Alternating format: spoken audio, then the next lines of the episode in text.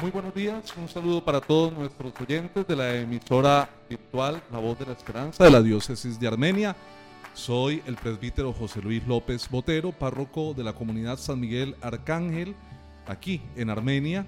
Y a partir de hoy vamos a conducir el programa Comprendamos nuestra fe. Tengo el gusto de presentarles a mi acompañante en este día, eh, la fiel de la parroquia San Miguel, Mónica Moreno. Eh, que todos llamamos con mucho cariño en la parroquia Moniquita. Moniquita, buenos días, ¿cómo estás? Buenos días, Padre, y buenos días para toda la comunidad oyente.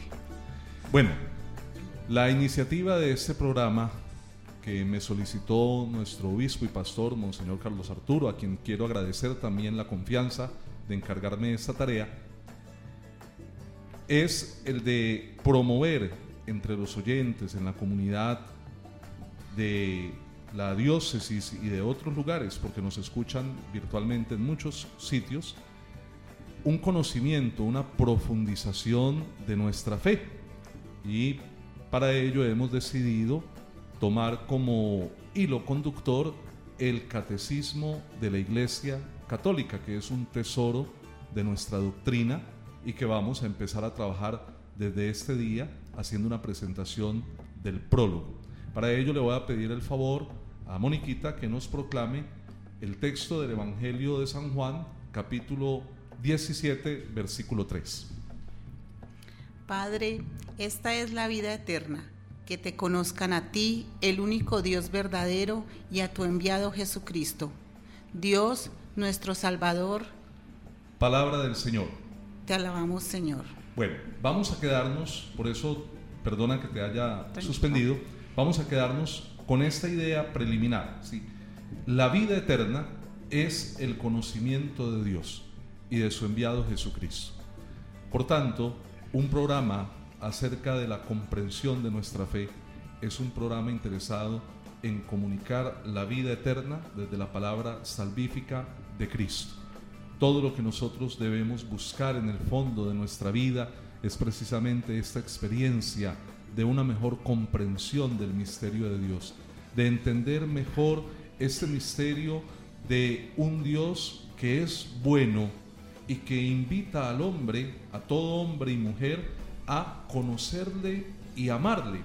Es un Dios persona que quiere entrar en relación con cada uno de nosotros, quiere entrar en relación contigo y conmigo, porque para esto nos ha creado, no nos ha creado ni para el sufrimiento, ni para el dolor, ni para el mal. Estas son realidades que han surgido precisamente a causa de nuestra libre voluntad y de la desobediencia. El hombre ha introducido la experiencia del mal y del dolor. Pero el Señor Dios, que es bueno, que es la fuente de todo bien, no nos ha creado para el mal. Al contrario, ¿para qué nos ha creado el Señor? Para hacernos partícipes de su vida bienaventurada. Y nos ha creado libremente, dice el catecismo. No nos ha creado por una necesidad, no es que estuviera solo y aburrido y necesitara a alguien con quien hablar o con quien ponerse a jugar o ensayar a ver qué hacía con su tiempo libre. No, nada de eso. ¿sí? La creación de Dios hacia nosotros es un acto de su libre voluntad y nos ha participado la vida y nos ha dado su espíritu para invitarnos a participar de su vida bienaventurada y para realizar de manera perfecta este propósito de salvación, nos ha convocado a todos los hombres en la iglesia para que formemos una familia. La iglesia no es una institución, la iglesia no es eh, una ONG, ¿sí? la iglesia es sobre todo una familia espiritual de los que hemos sido convocados por su Hijo, por el Hijo, a quien envió como Redentor y Salvador. ¿Para qué, Moniquita? Para que en Él y por Él llama a los hombres a ser en el Espíritu Santo sus hijos de adopción y por lo tanto los herederos de su vida bienaventurada. Nos ha adoptado, no solamente nos ha creado, no solamente somos criaturas suyas, somos también hijos en el Hijo, para heredar. ¿sí? ¿Qué vamos a heredar del Señor? No vamos a heredar eh, chalés o carros o cosas, bienes perecederos, sino que vamos a heredar precisamente la vida eterna. La vida eterna, la vida bienaventurada. Y esa vida bienaventurada no es solo para después de la muerte, porque nosotros a veces pensamos que la vida eterna comienza el día que nos morimos. No, la vida eterna comienza en el bautismo. Desde el momento en que hemos sido bautizados, se siembra en nuestro corazón una semilla que va a florecer y dar fruto finalmente en la vida eterna, pero ya está, ya está creciendo ahí en el corazón día tras día. Y en la medida en que nos vamos liberando de prejuicios, en, la medida en que nos vamos eh, contaminando de las influencias del pecado, de la maldad, de la perversión, en la medida en que nos vamos abriendo a la experiencia de Dios, a la sencillez, a la alegría, en esa misma medida va creciendo en nosotros la semilla de la vida eterna.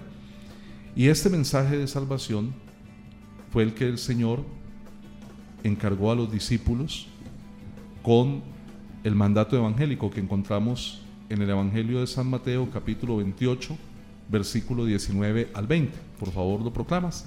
Id pues y haced discípulos a todas las gentes, bautizándolas en el nombre del Padre y del Hijo y del Espíritu Santo, y enseñándoles a guardar todo lo que yo os he mandado.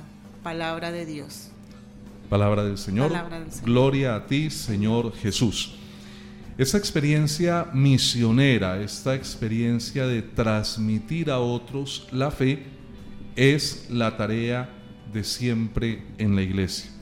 Todas las personas que hemos sido llamados a la salvación, que hemos participado por el bautismo de esta semilla de vida eterna, tenemos por tanto el deber, la tarea de transmitirlo de generación en generación.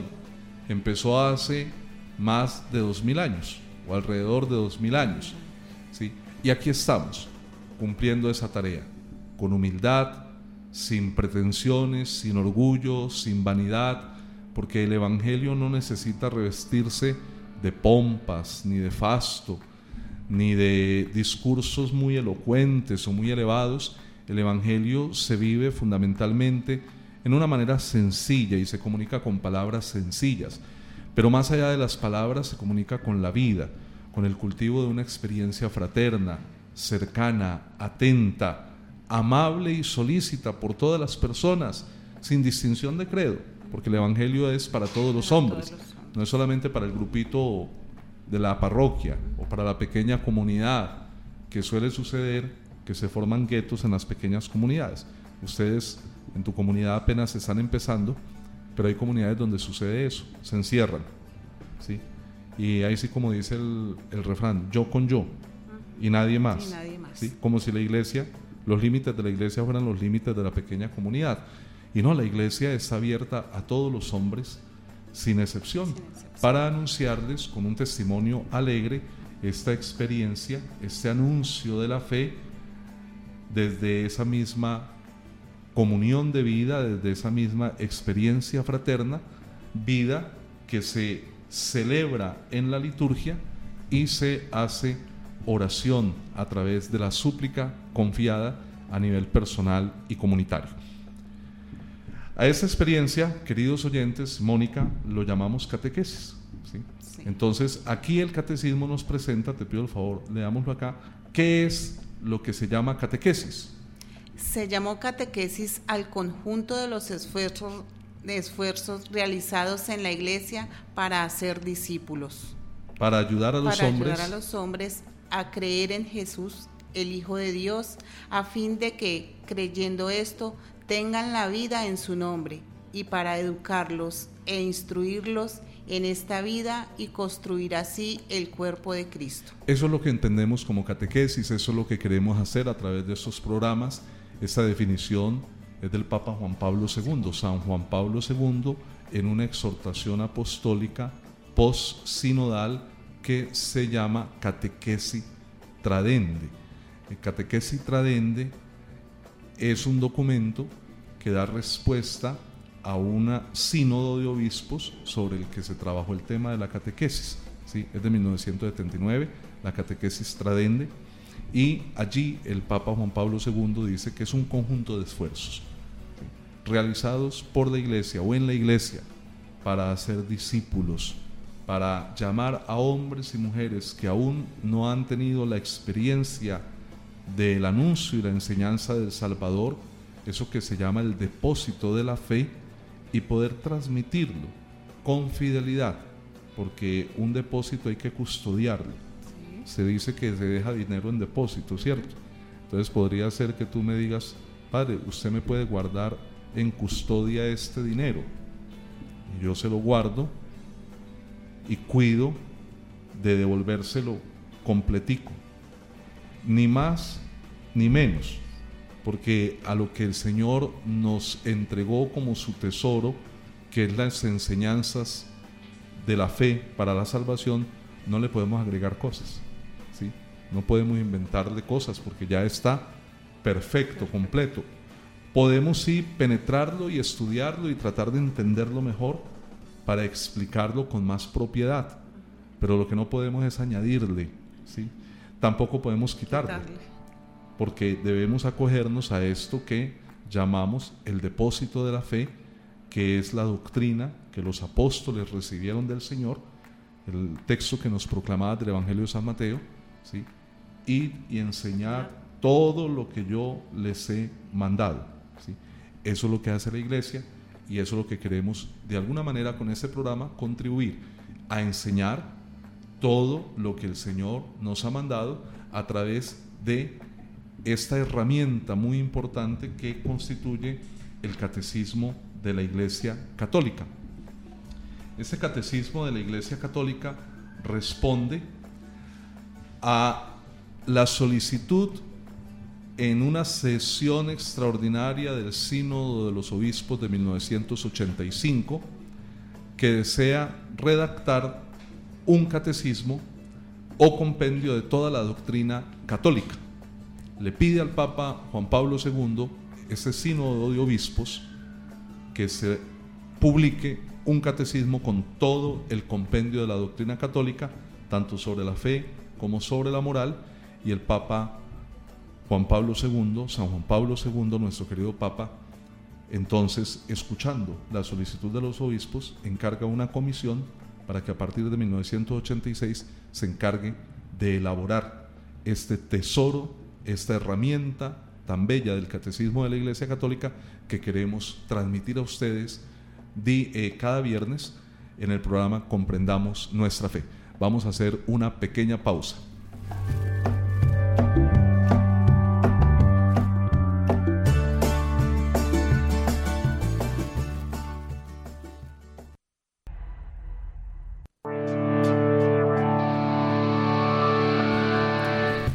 ¿Qué tal, estimados oyentes? Seguimos reflexionando acerca de este importante recurso que nos servirá de punto, guía para el programa Comprendamos Nuestra Fe, el Catecismo de la Iglesia Católica. Moniquita, ¿tienes el catecismo o no? Eh, sí, señor, sí lo tengo. Y ¿Ya lo leyó?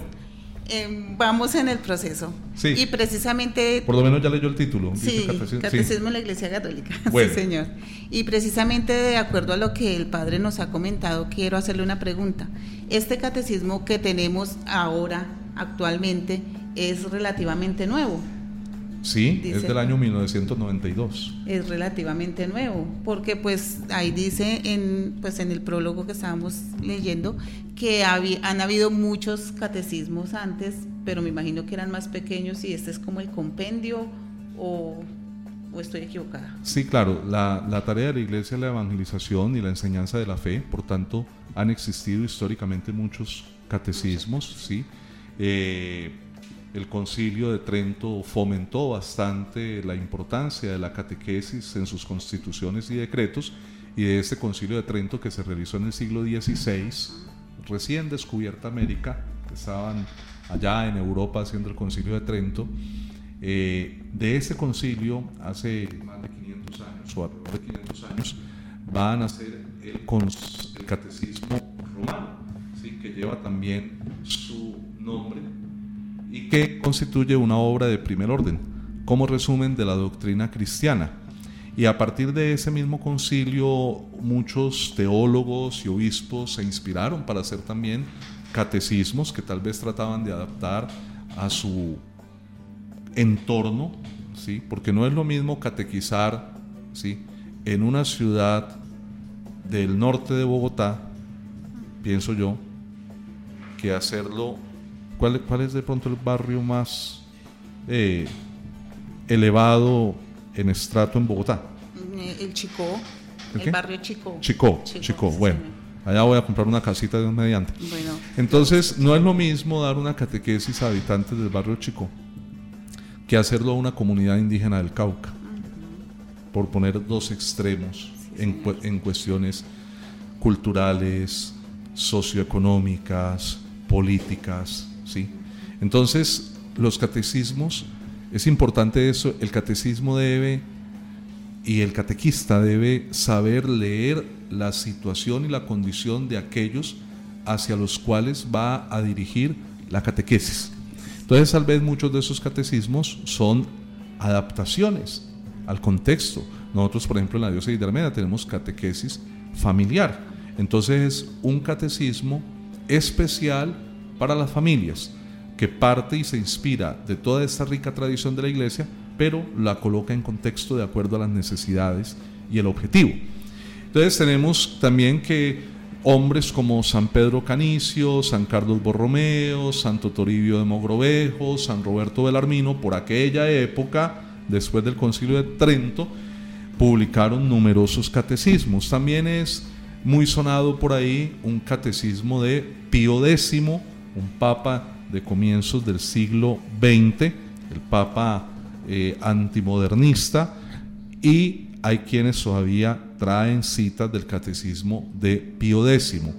El catecismo actual, el de 1992, es en este momento el catecismo oficial, ¿sí? por decirlo así, de la Iglesia Católica, por eso se llama catecismo de la Iglesia Católica, no es el catecismo de Roma, ni el catecismo de Santo Toribio, ni el catecismo de San Pío, es el de la Iglesia Católica, por tanto tiene como una prevalencia sobre todas las demás propuestas catequéticas, una universalidad y además es un catecismo actual, es un catecismo que trata de salir al paso a situaciones muy modernas que en otros tiempos no se conocían y sobre todo en el campo de la moral, ¿sí? por hablar un ejemplo, el tema de la pornografía, los temas morales en, en cuanto al uso de la pornografía.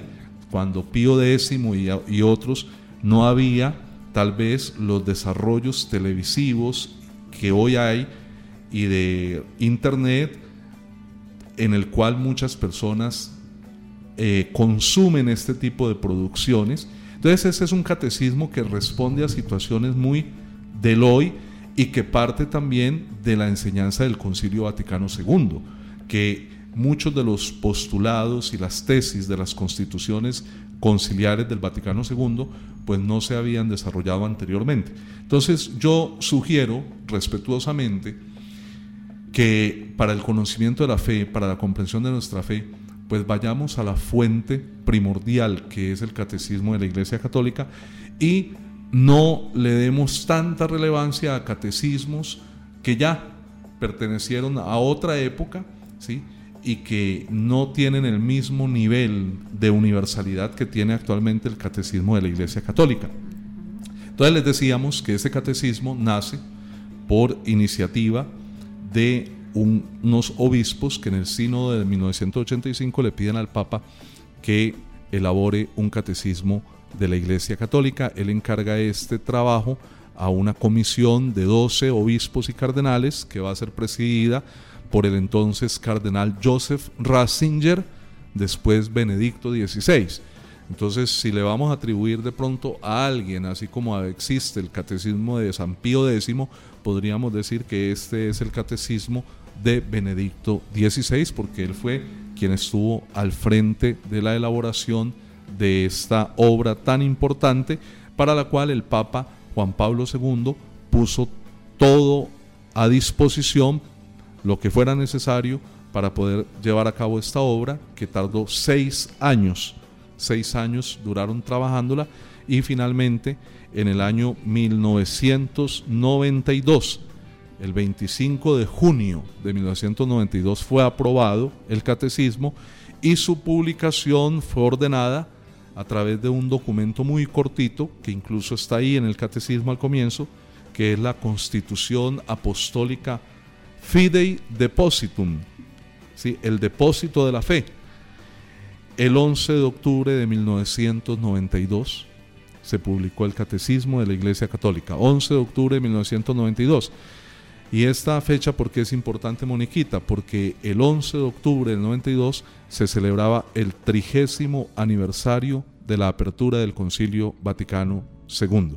Entonces, a los 30 años de haber iniciado el Concilio Vaticano II, viene esta joya a acabar de completar todo lo que la Iglesia en esos momentos debe conocer, custodiar y comunicar a los hombres para acercarlos a Cristo. Bueno, estimados oyentes, se nos acabó el tiempo. Cuando hablamos de las cosas del Señor, como que el tiempo se va más deprisa. Los esperamos el próximo viernes a las 8 y 30 de la mañana para que sigamos avanzando en este camino de comprensión de nuestra fe a través del catecismo de la Iglesia Católica. Moniquita, muchas gracias por aceptar la invitación y tu compañía en este día. A usted, Padre, muchísimas gracias y pues eh, que de verdad eh, lean el catecismo, aparte de todo, tiene palabras muy muy entendibles, no son palabras extrañas ni lenguaje sencillo. Exacto, es un lenguaje sencillo. Muchísimas gracias por la invitación, padre. Y un saludo a los oyentes. Un saludo muy especial a todos los oyentes y pues que sigan escuchando la voz de la esperanza los viernes a las ocho y media. Muchas gracias a Alex por su compañía en el sonido, a los las oficinas de la voz de la esperanza y para todos nuestros oyentes un saludo muy especial, que Dios los bendiga.